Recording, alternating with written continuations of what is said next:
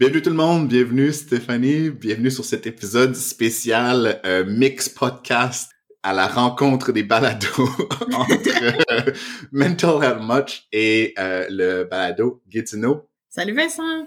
Je suis content qu'on ait eu la chance de faire ça. J'adore ça, travailler avec d'autres producteurs, productrices de podcasts. Donc, je suis vraiment content qu'on fasse ça aujourd'hui. Yeah, j'ai hâte. Je pense qu'on a un sujet super intéressant aussi. Oui, donc aujourd'hui, on va parler de travailler dans le communautaire parce que on fait ça tous les deux depuis de nombreuses années et on a un podcast tous les deux on the side. Donc, euh, travailler dans le communautaire et la santé mentale. Mm-hmm. Euh, Est-ce que tu veux te présenter puis je peux me présenter après? Oui, ben ouais, on va publier ça sur nos deux plateformes. Donc, il y a des gens qui me connaissent pas qui vont écouter sur ta plateforme, puis des gens qui ne te connaissent pas qui vont écouter sur ma plateforme. Donc, euh, mon nom, c'est Vincent Francard. Je suis un psychothérapeute. J'habite à Toronto. Et puis, euh, je suis aussi euh, l'hôte du podcast Mental Health Much, qui est un podcast qui sort toutes les deux semaines, le samedi. Et je parle de santé mentale et du milieu queer, LGBTQ, 2SA. Euh, plus, j'oublie toujours certaines lettres. En plus, je vis tout le temps presque en anglais. Euh, mm. comme je dirais que 95% de ma vie en ce moment est en anglais. Ouais, les acronymes sont différents, ouais. Donc, euh, si vous m'entendez bafouer un peu dans ma langue natale pendant cet épisode, c'est ça qui arrive dans la vie. Puis je, pense que tout le monde est habitué à mon niveau de franglais, fait que ça devrait aller aussi. Peut-être pas tes auditeurs, je sais pas, mais on va voir. Mais Mental Health Much, le contenu est en anglais, puis environ comme 20% de mon contenu qui est en français. Mm-hmm. Donc, il y a pas beaucoup tant de monde que ça de mes amis qui parlent français, en fait, là. Euh, fait que c'est pas les épisodes les plus euh, choyés de mon podcast, mais on est au Canada, je suis francophone, je trouve ça super important qu'il y ait au moins une partie de mon contenu qui soit en français. Mm-hmm. Puis je suis super intéressée à ta perspective de francophone en Ontario, fait que francophone en milieu minoritaire. Mm-hmm. Et toi, qui es-tu? Parle-nous de ton podcast. qui suis-je? Euh, mon nom, c'est Stéphanie. Je suis euh, nouvellement intervenante communautaire dans un organisme euh, qui travaille avec la jeunesse LGBTQIA2+. Ça, c'est l'acronyme que nous, on utilise. Moi, je veux juste dire queer pour le reste de l'épisode. Oui, ben, puis honnêtement, personnellement, je dis souvent queer et trans ou queer, ouais. Puis euh, je fais, euh, je suis impliquée dans ma communauté ici à Gatineau depuis à peu près dix ans. Euh, j'ai un balado qui s'appelle Gatineau où je rencontre des gens de notre communauté queer et trans. On parle de c'est comment de vivre nos réalités ici à Gatineau puis un peu à Ottawa aussi. Mm-hmm. C'est super intéressant ton ton podcast. C'est notre ami Joël, shout out to Joël, qui m'a recommandé puis qui m'a après avoir écouté euh, quelques-uns de tes épisodes, j'ai fait comme, OK, non, j'ai vraiment envie de travailler avec cette personne-là, faire un épisode ensemble. Puis Joël était sur un de nos épisodes, ben, on a fait un épisode ensemble avec Gatineau, fait mm-hmm. c'est le fun pour ça. Donc, on a choisi de parler, de travailler dans le communautaire. Et dans mon podcast, ma prémisse, c'est que tout dans la vie est relié à la santé mentale. Euh, mais clairement, travailler dans le communautaire, c'est relié à la santé mentale. Peux-tu nous parler un peu plus de pourquoi on a choisi ce thème-là. Puis qu'est-ce qui se passe en ce moment qui nous a fait lancer ce podcast-là aujourd'hui, le 21 février? Mm que dans le fond, au communautaire au Québec tant qu'en Ontario, mais euh, je connais vraiment plus le côté du Québec. On manque de financement depuis au moins 20 ans. C'est tous les services sociaux sont vraiment sous-financés. Il y a un manque d'investissement, un manque de... On suit pas le taux de l'inflation, rien dans les salaires ou dans le financement à la mission des organismes. Fait qu'il y a beaucoup de problèmes de genre précarité d'emploi, de financement au projet et non à la mission qui font en sorte que euh, les organismes deviennent débordés, il y a un manque de stabilité, des choses comme ça. Fait que beaucoup de problèmes découlent de ça, puis nous empêchent de fournir les services qu'on souhaite, puis créer des conditions de travail qui sont peu favorables à une bonne santé mentale, une vie de travail, vie personnelle équilibrée, puis on, on sait que les gens qui s'impliquent euh, qui travaillent puis qui sont bénévoles au communautaire sont des gens qui care beaucoup, pour qui c'est super important ce qu'ils font, puis s'ils vont s'investir ou se surinvestir dans leur travail, ce qui peut comme vraiment mener à des choses comme le burn-out ou comme euh, la, la, fatigue de compassion. Je sais pas si ça se traduit bien là, compassion fatigue. Ouais. Puis Euh, en même temps, aujourd'hui, c'est euh, la première journée d'une euh, vague de grève dans le milieu communautaire. Donc, c'est les, les, organismes du Québec, des organismes d'action communautaire autonomes, se sont mis ensemble. ça fait depuis 2016 qu'il y a un mouvement qui s'appelle Engagez-vous pour le communautaire. Puis, c'est un mouvement pour demander plus de financement, un meilleur soutien aux organismes communautaires qui font dans le fond, la job que le gouvernement est pas capable de faire en ce moment. Donc, euh, de prendre soin du monde, euh, où ils sont, tant au niveau de comme leur apprentissage que littéralement où ils sont dans les villes, dans les villages. Donc, euh, il y a quatre jours de grève qui s'en viennent. À Gatineau, notre journée d'action, c'est aujourd'hui le 21 février. Donc, il va y avoir une marche. Puis, par la suite, on va aller faire du piquetage les, les, autres journées ailleurs en Outaouais, puis euh, en ville à Gatineau aussi. Donc, on va être à Maniwaki, Campbell's Bay, puis dans la petite nation aussi, je pense à Saint-André-de-la-Plaine. Parfait. Ça, ça se passe euh, au Québec parce qu'en Ontario, aujourd'hui, c'est férié. Ah! C'est quoi le, jour férié? C'est Family Day. Ça a été inventé ah! euh, out of nowhere parce que les gens aiment pas le mois de février. Ouais, puis pourtant c'est tellement, tu sais comme il y a la Saint-Valentin, c'est le mois de l'histoire des Noirs, comme il y a tellement de potentiel, mais c'est vrai que c'est drabe comme moi, comme ça peut être lourd euh, sans congé férié, donc good for you. c'est intéressant de voir au Québec euh, les organismes s'organiser ensemble. Ça doit arriver au Québec aussi, mais moi ce que je vois beaucoup en Ontario, c'est que plus les ressources sont limitées, plus les organismes sont forcés de euh, se battre entre eux pour l'argent. Fait que c'est comme une espèce de moi là je suis pas euh, je suis pas au, management là. Fait que je le ressens moins.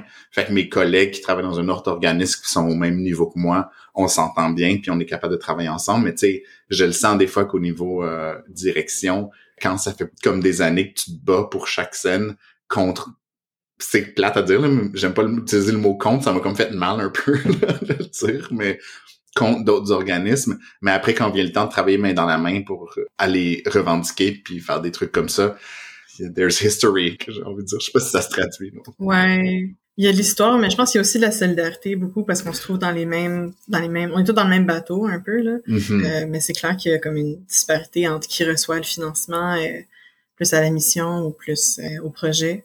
Puis moi, je travaille pour un organisme qui, est, qui lutte contre l'homophobie et la transphobie, donc une partie de notre financement qui vient du Bureau de lutte contre l'homophobie et la transphobie du ministère de la Justice au Québec.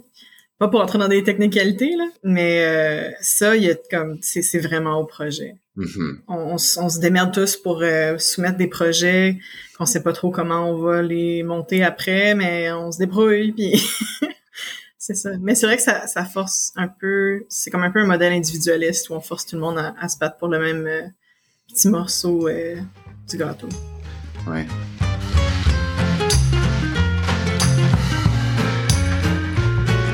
Je pense qu'une bonne façon de commencer, ça serait, tu l'as fait un peu, là, mais de dire, euh, parler notre historique du travail dans le communautaire. Donc, euh, tu dis là en ce moment, tu travailles dans un organisme jeunesse queer et trans. Mm-hmm. Ouais, ben j'ai mentionné au début que je suis impliquée un peu bénévolement depuis à peu près dix ans. Euh, j'ai contribué à comme monter des événements à Elmer pour la communauté LGBT. Euh, puis euh, j'ai fait du bénévolat avec une organisation à Ottawa qui s'appelle Ten Oaks Project, qui offre des camps de jour pour les jeunes LGBT ou de familles LGBT. Puis ça, ça a vraiment comme changé ma vie. Ça m'a donné du vocabulaire, ça m'a donné comme tout un, un sens d'appartenance à une communauté queer. Ça, ça m'a donné comme un, un peu un sens à, à, ma vie du côté professionnel. Fait que j'ai toujours voulu travailler dans le communautaire. Moi, mes études sont en art, puis en études des femmes, puis en communication. fait que c'est tout un peu des sujets connexes, mais euh, sais, j'ai pas d'études en travail social, par exemple, mm-hmm. ou en psychologie ou des choses comme ça. Fait que j'ai comme trouvé mon moyen par les bars, si on veut, pour euh, me ramasser où je suis. Mais j'ai travaillé euh, pendant trois ans euh, dans un organisme, dans un centre d'action bénévole. Donc, en travaillant avec des bénévoles pour offrir des services à des gens dans le besoin. Puis j'ai vraiment adoré. Pendant trois ans, ça a vraiment été comme un, un gros apprentissage de c'est quoi le milieu communautaire, c'est quoi les valeurs, comment ça fonctionne, comment le financement fonctionne, comment la, la solidarité ou l'entraide entre organismes peut avoir lieu puis euh, aussi un peu le, la, la, la culture aussi là, du communautaire au Québec. Puis un peu d'intervention, euh, très peu. Dans le fond, moi, je travaillais avec des bénévoles pour offrir une clinique d'impôt, puis on travaillait avec des personnes euh, à faible revenu. On parle d'argent, fait que tu finis par parler d'un peu toute leur vie, là. Euh, ça arrivait de, d'employer de, de, un peu d'écoute active, de faire des références, mais ça, ça venait aussi de d'autres emplois que j'ai eu avant, là. Puis là, c'est mon premier, première fois que je fais de l'intervention à capacité de professionnel. Fait que je me lance là-dedans depuis deux mois, là. Fait qu'on, à date, ça va bien, mais j'apprends, j'apprends, j'apprends, j'apprends. Mm-hmm. Puis toi? Euh, moi, j'ai commencé, bon, quand j'ai quitté euh, ma ville natale pour déménager à Montréal pour faire mon bac en sexologie à l'UCAM. Dès ma première année de bac, euh, on n'était pas beaucoup d'hommes dans le bac, puis je crois que dans mon année, j'étais peut-être le seul homme gay. Et puis, euh, j'ai commencé très tôt avec ça parce que à l'UCAM, il y avait la chaire de recherche en sexologie qui souvent recherchait des gens pour travailler, pour faire de la recherche, puis pour aller sur le terrain, puis des trucs comme ça. Que j'ai commencé très jeune dans ma carrière à travailler dans le milieu communautaire avec des gens que j'ai un peu honte de l'avouer, mais j'étais tellement jeune que je me rendais pas compte que les gens qui m'engageaient puis les gens avec qui je travaillais étaient vraiment des gens impressionnants. Tu sais, je pense à Joanne Otis. C'était vraiment comme le top du Canada en matière de recherche au niveau VIH, euh, homme gay. Et moi, là, j'avais 19, 20 ans. Puis, genre, je me rendais comme pas vraiment compte la chance que j'avais de travailler avec ces gens-là. J'étais content d'être engagé, puis genre, je, comprenais ce qui se passait. Mais, au moment, c'était pas, euh, tu t'avais pas comme compris l'ampleur de leur portée, mettons. Ouais, puis à quel point j'étais chanceux par mon, c'est bizarre parce que j'ai vraiment passé de euh, ma petite ville où j'ai grandi, où être gay c'était très stigmatisé, c'était très tabou, c'était très pas bien vu. Tu sais, je me faisais bullied. Bon, tout ça c'est arrivé. Puis j'ai déménagé à Montréal où parce que je suis un homme blanc euh, genre puis que je rentre quand même relativement bien dans les comme construits sociaux de de quoi une personne doit avoir l'air pour être euh, successful dans la vie. Mm-hmm. Il y a comme des opportunités qui sont sont ouvertes à moi que je me rendais comme pas vraiment compte. Donc, tu sais, je suis probablement une des seules personnes de ma cohorte cette année-là qui, dans ma première année comme étudiant en sexologie, s'est trouvé une job connexe où je travaillais ouais. pratiquement là comme sexologue, mettons avec un un S minuscule parce que euh, il y en avait pas beaucoup des hommes gays comme la chaire de recherche travaillait avec les hommes gays puis le VIH Mm. puis j'ai jamais vraiment arrêté de travailler dans le milieu j'aime pas vraiment le mot là je m'appelle Montréal dans le temps on disait toujours arsa là, hommes ayant des relations sexuelles avec d'autres hommes Oui, oui, oui. puis dans le milieu VIH puis quand j'ai déménagé à Toronto ça fait huit ans et demi maintenant que j'étais à Toronto je pense que je voulais prendre un peu de distance dans ce milieu là mais je voulais quand même continuer à être bénévole. Fait que j'ai fait du bénévolat pour ACT, qui est The AIDS Committee of Toronto. Et puis, j'ai travaillé pendant un bout de temps euh, sur d'autres projets là, avec euh, ODSP, le Ontario Disability Support Program. Puis, éventuellement, avec ACT, ben, j'ai recommencé à travailler. j'ai passé de bénévole à euh, employé. Fait que j'ai jamais vraiment arrêté là, de travailler dans le milieu du VIH puis euh, des hommes gays. Mm-hmm. Ça va bientôt faire 15 ans. Wow. Je vois qu'on a en commun comme le, le bénévolat puis l'implication assez tôt, Mhm. que les deux ont... Je trouve vraiment pas de meilleur mot en français, mais on care beaucoup, tu sais, ça nous tient beaucoup à cœur, puis ça vient de nous autres là, de s'impliquer, c'est pas... euh, on n'a pas choisi le milieu parce que ça paye bien ou parce que c'est un domaine euh, hyper réputé ou quoi que ce soit, tu sais, ouais. Ouais.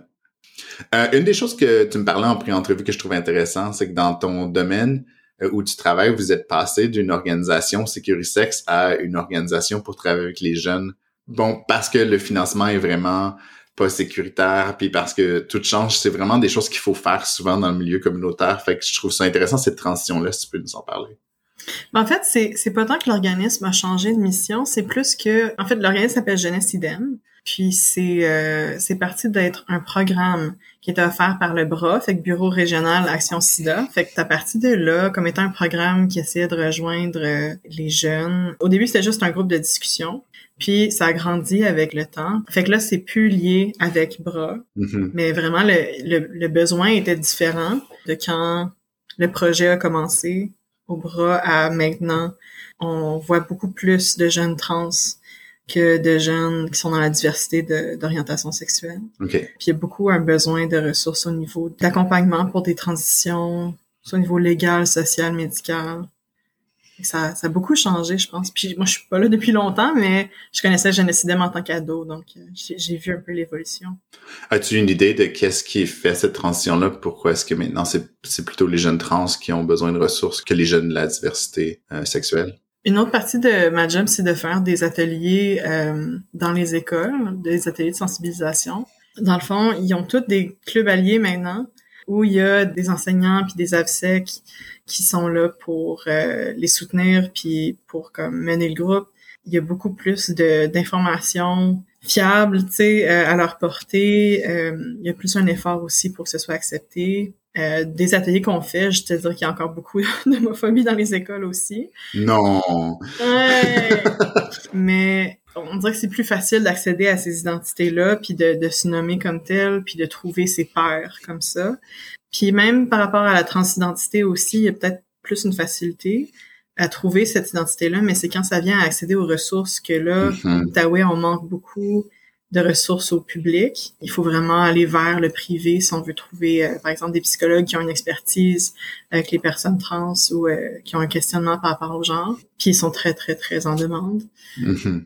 Ça me fait penser de t'entendre parler que une des choses que moi j'ai vécu, travailler dans le milieu VIH, travailler avec les hommes gays. Bon, on parle que le financement vient toujours du gouvernement, puis de vraiment le tour d'ivoire au placé, de gens qui comprennent pas toujours vraiment la réalité. Ouais, ouais. Puis une des choses qui change enfin là tranquillement, c'est que pendant des années, moi, je ferais des services pour la santé mentale, la santé sexuelle pour les hommes gays, mais tout notre financement était basé sur les condoms. Donc, on faisait des interventions, là, pas tout le monde, là, mais il y avait des gens avec qui on travaillait, bon, euh, crystal meth, des gens comme qui vivent dans la rue, qui vivent avec la pauvreté. On faisait toutes sortes d'interventions comme violence conjugale, euh, travail du sexe, on voyait tout ça et une fois par année, il fallait que je mette tout ça dans un rapport, tu sais, puis que là, je dise, là, les gars avec qui j'ai travaillé cette année, combien de pourcentage d'augmentation d'utilisation de condoms euh, ont-ils eu? J'ai comme, je le sais pas. Pour vrai, il dort pas dans la rue ce soir. Oh my god, c'était la seule mesure. Tout ça, c'était avant la prep, puis avant qu'on connaisse euh, vraiment indétectable, égal, mm-hmm. intransmissible. Donc, ça fait quand même plusieurs années. Puis j'étais comme, OK, oui, si on a des relations sexuelles, j'aimerais probablement mieux qu'il porte un condom. Mais comme, en ce moment, il vit pas dans la rue. Mais tout notre financement était condom, condom, condom, condom. On, on pouvait pas marquer aucune mesure. Il y a même des... Je travaille pour des... J'espère que je les out pas, là, puis qu'ils vont pas avoir des problèmes. Mais il y a des places où je travaillais où il fallait faire attention de ne pas nommer le fait qu'on travaille avec la santé mentale parce qu'on n'était pas financé pour ça. Moi, vu que je, je, l'ai, cette éducation-là, je suis comme, OK, mais est-ce que je suis, est-ce que quand je suis à ma job, je ne suis pas un thérapeute?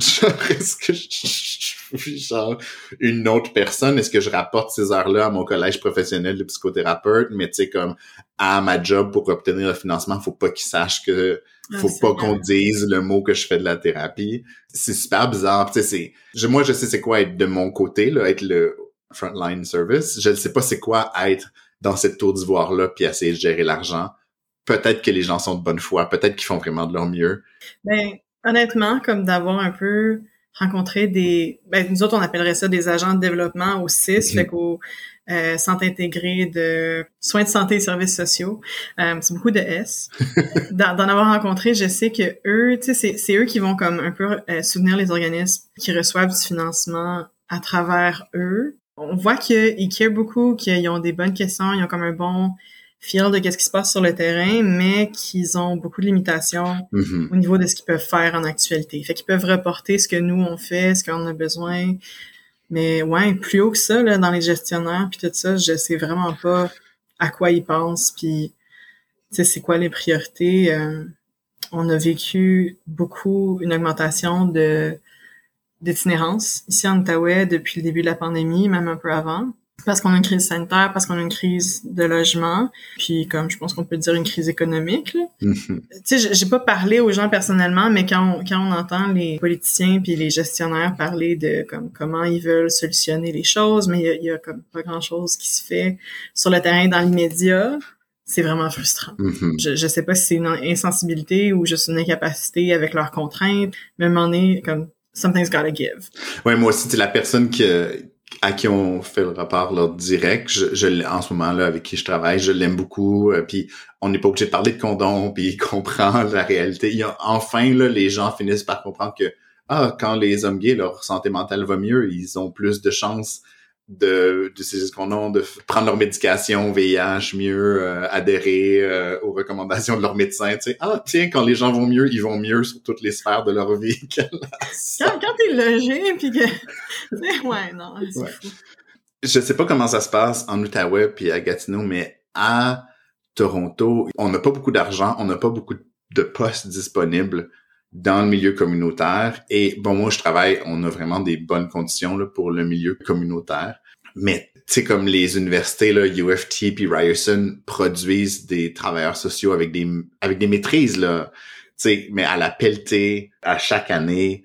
Et puis, il n'y a pas de job pour eux. Moi, j'ai un ami, Drew, qui ne parle pas français, salut Drew, qui était tellement fâché quand il a gradué, puis qui était comme, cherche des jobs en ce moment. Il y a une job qui me demande d'avoir trois ans d'expérience de travail. C'est un contrat. C'est payé comme 14 dollars de l'heure, puis c'est de nuit. Puis ça prend une maîtrise en travail social. Mm. Euh, c'est vraiment... Puis ils vont, ils ont trouvé, je suis sûr qu'ils ont trouvé quelqu'un pour faire ce job-là. absolument. Fait que l'espèce de différence entre comme avoir plein de gens qui ont ce diplôme universitaire là, puis euh, je me demande peut-être dans des plus petites communautés, c'est qui qui travaille dans le milieu communautaire? Est-ce que c'est autant? Parce que je suis pas sûr que je suis un meilleur travailleur communautaire parce que j'ai j'ai des diplômes universitaires dans le domaine, tu sais honnêtement Mhm. là, pas sûr que ça que ça ait tant que ça une influence mais est-ce que c'est différent le la quantité d'emplois puis la quantité de gens qui recherchent une job? C'est drôle parce qu'on vit comme simultanément comme euh, un peu ce phénomène-là de les jobs sont pas euh, bien payés, sont pas, c'est pas des super conditions, c'est des contrats plus que des emplois permanents parce que les organismes sont financés, au projet ou des choses comme ça.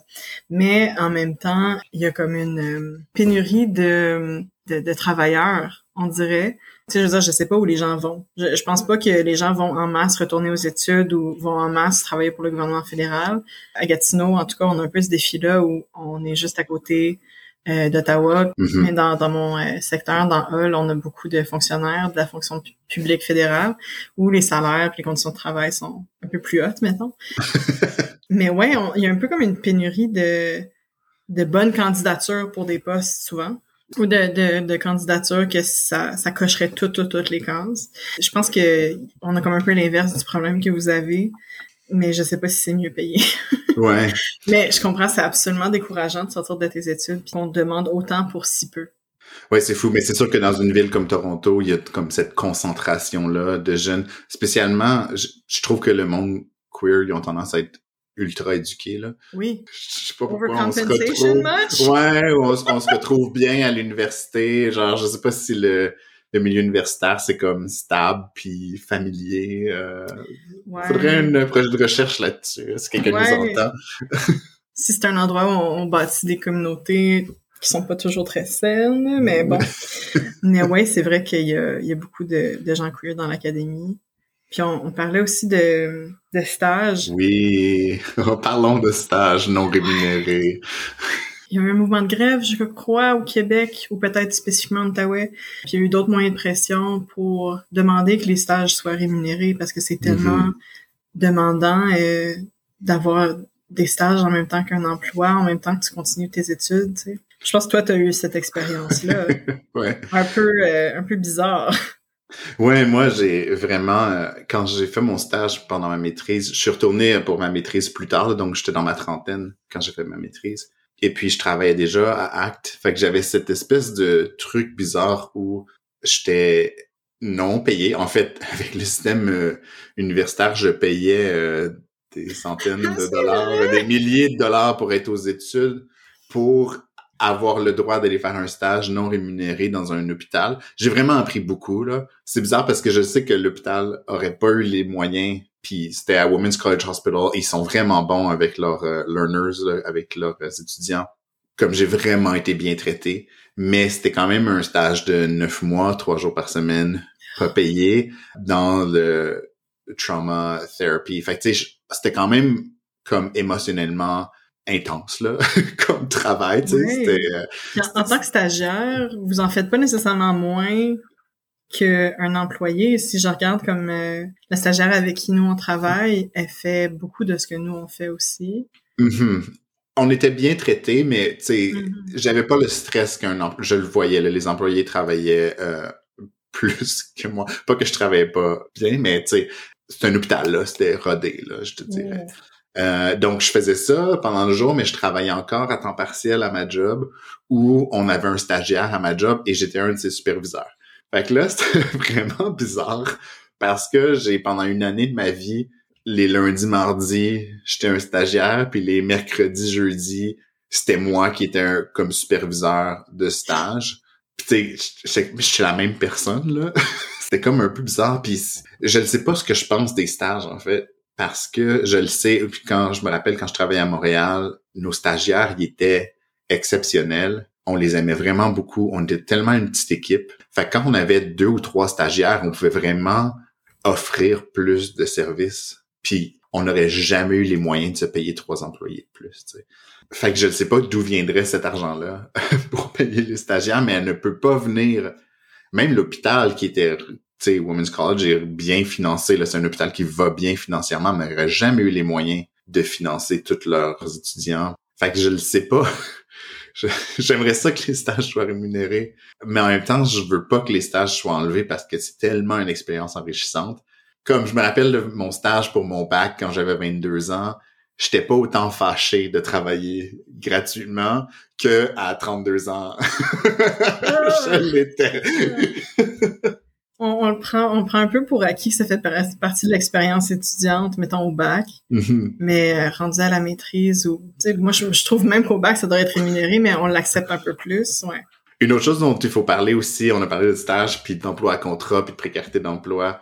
Il y a aussi peu d'avancement possible dans le milieu communautaire. sais, tous les changements de job que tu peux faire, c'est plutôt latéral plutôt que vertical c'est très drôle ça parce que bon à Toronto, à Toronto c'est une ville de banque. Fait que c'est très échelon vertical là, tu commences euh, comme teller dans une banque puis là tu augmentes puis tu deviens un je sais pas c'est quoi les mots, mais il y a vraiment cette idée là que moi qui ai travaillé dans le communautaire toute ma vie, je, ne connais pas. comme moi si j'ai un autre job, c'est comme vraiment un job à l'horizontale où mes tâches vont être différentes, mais je vais probablement avoir exactement le même salaire. Sauf si je deviens un des rares managers. Et puis là, ben, je fais plus aucun travail de première ligne et tout ce que je fais, c'est remplir la paperasse pour être sûr que mes employés vont encore être payés au prochain cycle de financement. C'est ça, c'est juste une autre profession dans le fond. Oui, vraiment, comme complètement là. On peut vraiment juste pas le comparer au, milieu privé. Si tu parles de Toronto, ça peut être spécifique, mais non, c'est pas mal la même chose euh, ici. Puis je trouve comme il y a beaucoup de roulements euh, dans les organismes communautaires, c'est-à-dire que les, le personnel change euh, souvent d'année en année, mm-hmm. mais il y, a des gens qui restent malgré tout parce que c'est leur passion, parce qu'ils aiment leur milieu, ils aiment leur clientèle. Ça, je trouve ça vraiment le fun de rencontrer des gens comme ça qui sont intervenants depuis des années, qui connaissent l'historique des organismes, des clientèles, des ressources euh, qui peuvent être là pour encadrer les nouveaux. Je sais pas si j'espère être comme ça ou euh, tu sais si j'espère juste euh, survivre les prochaines cinq années, ouais. et que, que ça aille bien pendant les cinq prochaines années. Mais j'admire beaucoup ces gens-là, puis je trouve qu'eux, ils, ils, donnent beaucoup, puis ils forment beaucoup le communautaire, puis ils contribuent beaucoup à ce qu'on aime du communautaire aussi. Mm-hmm j'ai aucun intérêt à travailler dans une banque, mais je me demande, avec une maîtrise puis 15 ans d'expérience, mm-hmm. si je travaille dans une banque, ça serait quoi mon titre? Je serais où dans ces échelons-là? Right. Puis où est-ce que je serais rendu? Ça serait quoi mon échelle salariale? Ça serait quoi ma qualité de vie? Puis tu sais, c'est décourageant un peu, là. Je sais pas si j'ai encore envie d'avoir de la misère à payer mon mon loyer euh, Hmm. dans la quarantaine parce que j'ai choisi de travailler dans le communautaire. Ça devient un peu euh, fatigant à la longue. Ouais. Justement, là-dessus, il y a, je pense une étude qui a été faite récemment par le RQAK, qui est comme un peu ce qui qualifie les organismes communautaires au Québec pour du financement, des choses comme ça. Mais le RQAK a fait une recherche ou un sondage récemment parmi les travailleurs du communautaire, je pense en 2020 euh, ou 2021, sur un peu euh, situation financière, la, la précarité de leur emploi, des choses comme ça. Puis une des choses qui est ressortie, qui m'avait beaucoup marqué, c'était que la majorité des gens dans le milieu, euh, intervenants, coordonnateurs, directeurs, euh, etc., devaient avoir soit plus qu'un emploi, donc deux emplois à temps partiel, un emploi à temps plein, un emploi à temps partiel, Mhm. ou trouver d'autres moyens de subvenir à leurs besoins, donc de payer le loyer, acheter l'épicerie, euh, etc. Puis c'est des moyens comme de vivre en coop, d'avoir accès à des, des ressources comme les banques alimentaires. Tu sais, on, on travaille dans ces organismes-là, mais on les on y a recours aussi. Mhm. Puis on utilise tous les moyens du bord pour arriver. Moi, je vis en coop, puis ça me permet de vivre seul, puis d'avoir une auto qui me permet de faire ma job, tu sais. C'est un peu ça, là, la réalité, c'est que tout le monde doit... Ben, pas tout le monde, mais ceux qui peuvent arriver avec seulement une job sont rares. Mhm. Surtout les, si t'es célibataire ou si t'as des enfants, des choses comme ça. Ouais, tout à fait. On n'est pas les seuls, là. Exemple, il y a vraiment une crise euh, Oh oh dans le monde en ce moment. On n'est vraiment pas les seules personnes à travailler temps plein puis à avoir de la misère à payer le loyer, mais. C'est c'est bizarre que ce soit nous qui soient supposés d'aider les autres personnes puis que je sais pas si toi ça t'est arrivé mais moi justement parce que je travaille c'est un quand même relativement petit milieu ben j'ai pas accès aux ressources de la même façon tu sais euh, les, les thérapeutes gratuits qui travaillent dans mon domaine les, les ressources sur la santé mentale c'est mes collègues je les connais on, va- on va prendre une bière après. C'est sûr qu'on parle de santé mentale puis ça m'aide mais tu sais C'est pas de la thérapie. c'est pas ouais c'est ça. Moi j'ai pas accès à toutes ces ressources là Oh ouais, puis j'ai j'ai le même problème comme littéralement là, je me cherche un un une thérapeute, euh, la mienne a fermé son bureau. Puis euh, tu sais je cherche quelqu'un qui est familier avec mes réalités, tu sais, euh, Mhm. comme personne queer euh, qui qui travaille dans un milieu communautaire, qui travaille comme un peu en intervention. Puis euh, toutes les recommandations que j'ai eues à date, c'est des gens soit avec qui j'ai été à l'école puis on est encore amis, ou euh, tu sais, des, des gens que j'ai croisés à travers d'autres engagements comme bénévoles, des choses comme ça. Fait que Mhm. il y a un lien qui nous empêche de- d'avoir ce nouveau lien-là. Non, c'est sûr. Puis c'est un défi, puis d'a- d'accéder aux ressources, on n'a même pas le, on n'a pas le même accès. Puis il y a aussi comme la rareté des ressources en santé mentale queer, comme ou même juste euh, les ressources queer en Outaouais. À Toronto, vous avez un peu plus d'options. mais on a plus de monde à servir aussi En effet, oui, c'est vrai. Ici, on a deux organismes, il y a Trans Outaouais puis il y a Jeunesse Idem, qui sont spécifiquement des organismes qui travaillent. Euh, puis Jeunesse Idem est le seul qui a des employés. Ah ouais. peu- ouais. Fait que euh, la- l'accès est pas pareil.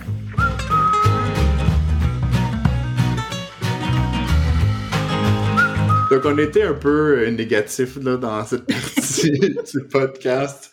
Mais je pense que euh, je veux finir, puis on en a parlé, là, on veut finir sur pourquoi on aime travailler dans le communautaire, puis comment gérer aussi, comme les trucs, les astuces pour gérer sa santé mentale quand on travaille dans le communautaire. Fait que, oui, on il y a tout ça, mais on le fait. Stéphanie, on est, on est là, c'est ça notre vie. Qu'est-ce que t'aimes dans ta job? Qu'est-ce que t'aimes dans travailler dans le milieu communautaire?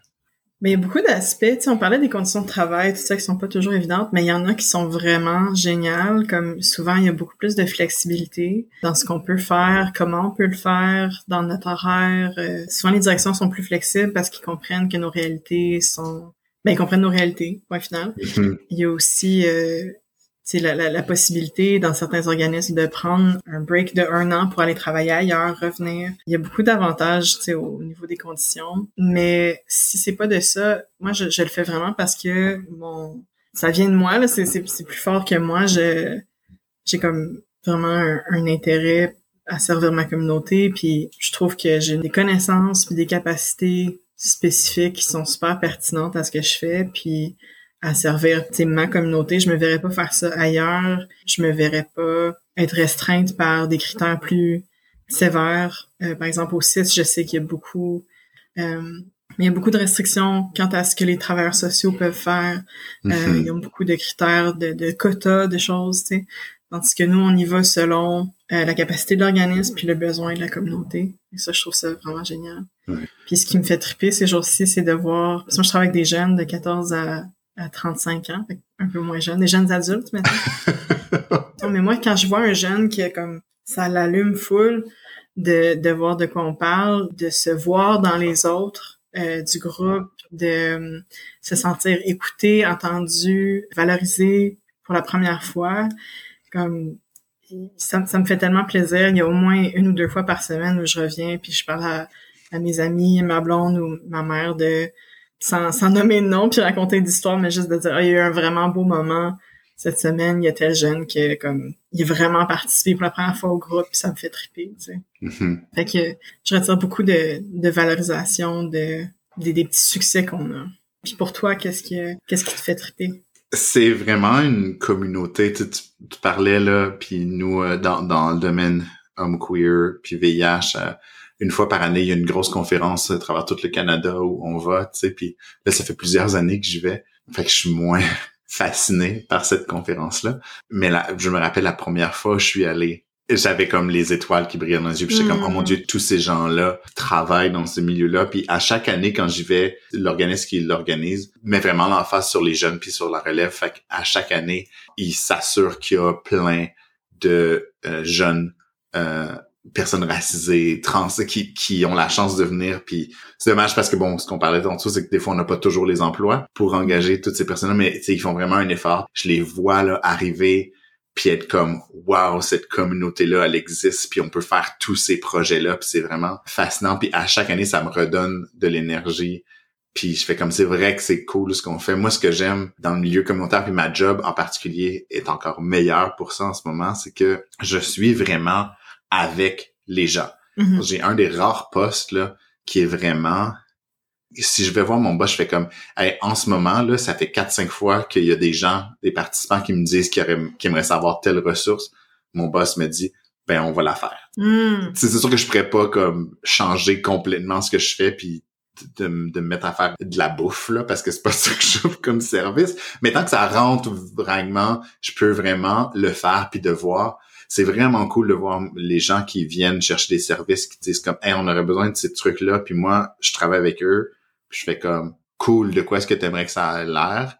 On se parle on l'essaye puis je suis capable de mettre un projet pilote sur pied à l'intérieur de comme quelques mois là puis de le faire comme directement puis de voir directement les ressources. C'est drôle parce que bon quand on est dans le communautaire on est un peu au courant de tout ce qui se passe à tous les niveaux. Puis tu sais moi ce que je vois dans la communauté puis que je suis capable de faire en quelques semaines, ben comme deux, trois, quatre ans plus tard, je le vois que comme les chercheurs, euh, les comme nos mandats, nos populations cibles, tout ça, ça a commencé à changer. Puis je fais comme ouais, mais ouais, je le sais. tu sais, moi, ça fait trois ans, je le dis. T'es, t'es là quand ça émerge, dans. Ouais, ouais, ouais. C'était le fun de voir au milieu, au, bon, une grosse partie de ma job, c'était avec les hommes qui consomment du crystal meth. Puis, tu sais, quand j'ai vu ce problème, j'ai fait, OK, on, je mets un programme sur pied pour ça. J'étais un des seuls programmes qui existait au Canada, là, sur ce problème-là. Je veux pas dire que j'étais le seul, mais il y en avait pas beaucoup. Et puis de voir dans les six, sept dernières années à quel point là, il y a eu de l'argent pour de la recherche, il y a eu des nouveaux programmes qui ont été développés. Puis là, c'est comme Ah, c'est cool. C'est plus juste moi genre, qui s'en Ouais, occupe. ouais. Mais c'était le fun aussi de pouvoir être là en, en première ligne, faire comme ça, c'est un besoin, je montre quelque chose puis je le fais. Ça, j'ai vraiment, vraiment aimé ça. Ça me permet de travailler avec des populations que je pourrais pas travailler si je travaillais juste au privé. Euh, c'est pas tout le monde qui peut se payer un thérapeute à 120 pièces de l'heure. Là. Puis moi, pendant la pandémie, là, euh, ça m'est jamais arrivé que j'ai dû me battre contre mon boss pour dire comme je me sens pas bien, j'ai besoin j'ai besoin de congé. Ça m'est jamais arrivé là. Mm. J'ai jamais eu ce, cette crainte là de oh mon dieu j'ai des deadlines, euh, je peux pas tomber malade. Non non. Le prochain point que je veux parler c'est comment gérer sa santé mentale quand on travaille dans ce milieu-là. Mais moi l'hiver dernier à ce temps-ci l'année là, j'ai dit à mon boss je, je, je, je, je, je peux plus, je suis plus capable, j'ai de la misère à me lever le matin là, je suis comme vraiment fatigué puis euh, j'ai dit je veux prendre un mois de congé. Puis mon boss était comme parfait. C'était vraiment facile. Euh, puis j'étais comme, OK, je vais finir ces deux projets-là, puis après ça, genre, je prends un mois de congé. Mhm. Qu'est-ce que tu fais, toi, pour gérer ta santé mentale en travaillant dans ce milieu-là? Ouais, ben, je suis quelqu'un qui a un trouble de mon Dieu, un trouble d'anxiété généralisé. Donc, euh, ça fait quelques années que, que je sais, puis que je prends des mesures différentes pour prendre soin de moi-même. Pour moi, ça a vraiment été comme d'ajuster mon, mon style de vie, puis mes habitudes pour juste avoir euh, un baseline qui est moins anxieux. fait que, pour moi, ça veut dire d'avoir plus une routine au quotidien, de me coucher puis de me lever à peu près aux mêmes heures, même la fin de semaine, de pas boire, pas consommer, de manger des choses. l'estomac sensible, fait que de pas manger de choses qui, qui, qui m'affectent. Euh, puis en fait, je pense qu'on parle pas assez d'IBS dans notre communauté. mais non, j'entrais pas là-dedans. Mais euh, tu sais, juste de, de prendre au sérieux ma santé au quotidien, euh, ça fait une grosse différence. Puis comme c'est plate. Comme il y a bien des moments où c'est vraiment plate. Je sais pas, je suis une personne qui est assez casanière aussi, fait que ça me fait pas mal de pas sortir, puis je m'empêche pas si j'ai envie non plus. Mais il y a des moments où c'est comme, ok, je sais qu'il faut que je fasse mon lavage au lieu d'aller comme passer du temps avec des amis parce que si je le fais pas comme la semaine prochaine, je vais être dans marde, puis tout ça. Fait que d'arrêter de comme me comparer, de comparer mes capacités de prendre soin de moi-même, puis de comme le soutien que, que j'ai autour de moi pour que les autres prennent soin de moi, d'arrêter de comparer ça aux capacités puis au, soutien des autres, puis de vraiment me concentrer sur ce que moi je peux faire, ce que mes proches peuvent faire pour me soutenir, puis comment je peux rester comme connecté à ma communauté, à mes proches, à mes amis, euh, d'avoir un, un bon support network, ça a fait tellement une grosse différence pour moi. Et mm-hmm. En 2019, c'était ma première année à mon ancien job, puis c'était c'était notre période d'impôt. C'est la première fois que je faisais une clinique d'impôt, puis ça a été un gros rush, un gros apprentissage. Puis je travaillais trop, comme je, je restais trop après mes heures, puis je pense que j'étais comme presque sur le bord du burn-out je pense que si ça aurait continué à ce rythme-là, ça aurait sûrement été ça. Fait ce qui m'a sauvé, c'était vraiment juste que ça arrête. Mais, tu sais, de, mieux m'équiper pour l'année d'après. De dire non à certaines choses, de pas en prendre plus pour essayer de me prouver, tu sais. Euh, ce qui est tellement comme, qui fait un peu partie de la culture au communautaire, une partie un peu toxique, là. Il va toujours avoir plus de choses que tu peux faire quand tu travailles dans le milieu communautaire. Ça, c'est quelque chose qui a été dur à apprendre pour moi en effet. Des fois, de faire comme non, mon, mon plan de travail, c'est de faire ça.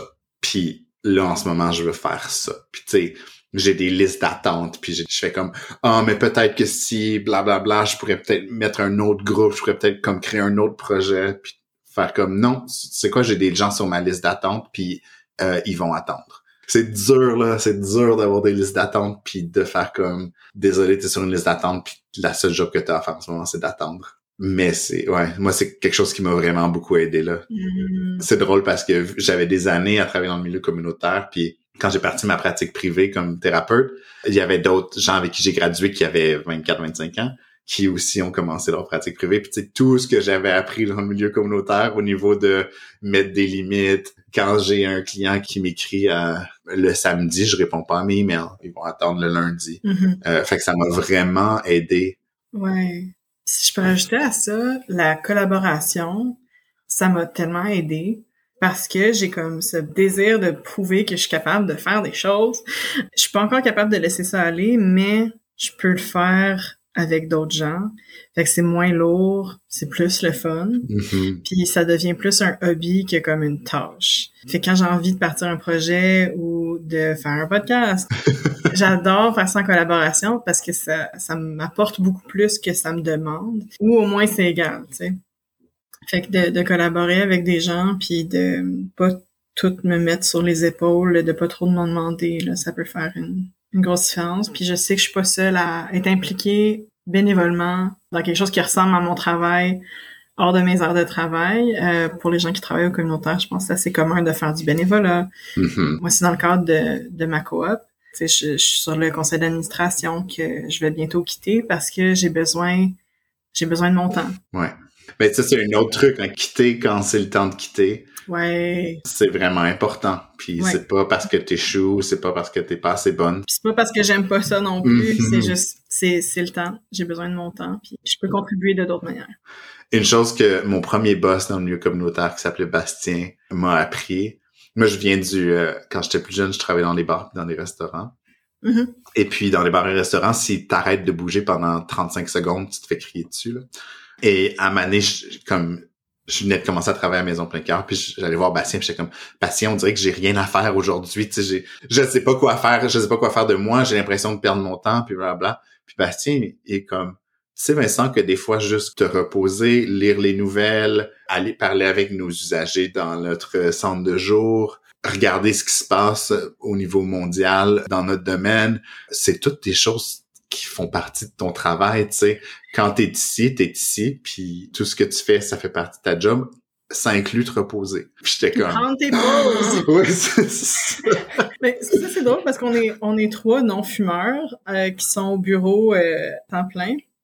Mais avant, euh, dans le fond, le- avant janvier, il y avait beaucoup de nos collègues ou des stagiaires qui étaient fumeurs. Fait que ça nous donnait l'ex- l'excuse d'aller sortir, puis de prendre un break de 15 minutes le matin, prendre un break de 15 minutes l'après-midi. Là, on l'a pas, fait qu'il faut comme qu'on qu'on se force. euh, Hey, on prend-tu notre break de non-fumeur, tu sais? Ouais, ouais, clairement, ouais. C'est vraiment une mauvaise, là, acte, euh, là, je vais pointer du doigt mes collègues, mais on n'a pas une bonne routine de prendre des heures de lunch. Et ça, là, la différence au Québec puis en Ontario, là, c'est vraiment... euh, en tout cas, ça m'a ça m'a pris des années à m'adapter. Puis on a une salle à manger là, à Hack, et la plupart du temps, je suis la seule personne. Oh, les gens prennent pas leur heure de dîner? Non, Non! non, ou ils vont la faire, ils vont la prendre comme devant leur ordinateur. Ça, ça m'a beaucoup aidé que j'avais jamais été comme dans un emploi où il y avait assez de gens qui étaient là en même temps pour avoir une pause de dîner ensemble. Mais à mon premier emploi communautaire au Centre d'action bénévole, notre directrice nous a offert dès le début, parce qu'on a comme tout commencé l'équipe pas mal en même temps, Mhm. euh, nous a offert de manger notre dîner ensemble. Puis pendant trois ans, on a fait ça. Ouais. Puis avec la pandémie, on, on a dû euh, on a dû arrêter euh, à cause des, des- de la distanciation sociale. Notre salle à dîner était pas assez grande, mais on se manquait. Tu sais, le- juste le temps de prendre des nouvelles les uns des autres, de voir comment ça va. Ouais. Puis c'est sûr qu'on finit par parler un peu de travail, mais ça, ça aide à savoir, à pas travailler en silo, tu sais, à, à savoir un peu ce que les autres font, Mhm. euh, comment on peut s'entraider. Je pense que d'amener cette culture-là à son travail, ça peut d'inviter les gens à se joindre à nous. euh, Mais moi, je pense que je l'ai fait un peu, là, à- après huit ans, à aller manger. Non, moi, je refuse de manger devant mon ordinateur, là. Fait que euh, je prenais mon temps, je mangeais, tu sais, puis là, quand il y avait des gens qui venaient chercher un café ou quelque chose, je leur jasais, puis tu sais, peu à peu, il y a eu de plus en plus de gens, là, qui utilisaient la, la salle de dîner, mais de passer à Montréal, à Maison Plein Cœur, où à midi, on prenait notre pause de dîner. Puis tu sais, si j'arrivais à midi et trois, là, mon boss, il prenait le téléphone, puis il m'appelait, puis il était comme, Vincent, t'es où? Puis là, j'étais comme, je vais juste finir ce email-là, puis il est comme, ce email-là, tu peux le finir après le... ouais, c'est ça. Fait que j'ai été chanceux, vraiment jeune dans ma carrière, d'avoir Bastien, là, qui m'a tellement aidé. Euh, Hmm. ouais. Ben, je souhaite au monde d'être des Bastiens aussi. Oui, ouais, pour la prochaine génération. ouais. Mhm. Écoute, on a parlé, on, merci tellement d'être venu, d'avoir accepté euh, si vous écoutez ceci à la maison et que vous avez un podcast sur le monde queer, il y a des maudites bonnes chances qu'à un je, je vais arriver dans vos DM de Instagram, je vais dire, hey, est-ce qu'on peut faire un truc ensemble? Yeah! Puis je le, je le recommande, c'est vraiment nice. c'est une super belle expérience. Merci d'avoir accepté, merci pour la conversation. J'espère qu'on va avoir la chance de retravailler ensemble dans le futur. Absolument. Donc, le lien, si vous écoutez ça sur ma plateforme, le lien pour écouter Gatineau, je vais le mettre dans la description de l'épisode avec le lien pour ton Instagram aussi. Et puis, on va mettre des ressources pour la grève. Oui. Qu'est-ce qui se passe? Oui. J'imagine que tu vas faire quelque chose de similaire. Oui, ben oui, je pourrais mettre le lien pour Jeunesse Idem, Transoutaouais, euh, ouais, ouais. Parfait. Merci à toi. Laissez-nous un review. Puis là, j'ai, vu qu'on peut maintenant laisser des reviews sur Spotify. oh, je Yeah. savais pas. Yeah. Euh, fait que gênez-vous pas. Merci beaucoup tout le monde, puis à la prochaine. Merci beaucoup Stéphanie. Merci à toi, ça fait plaisir.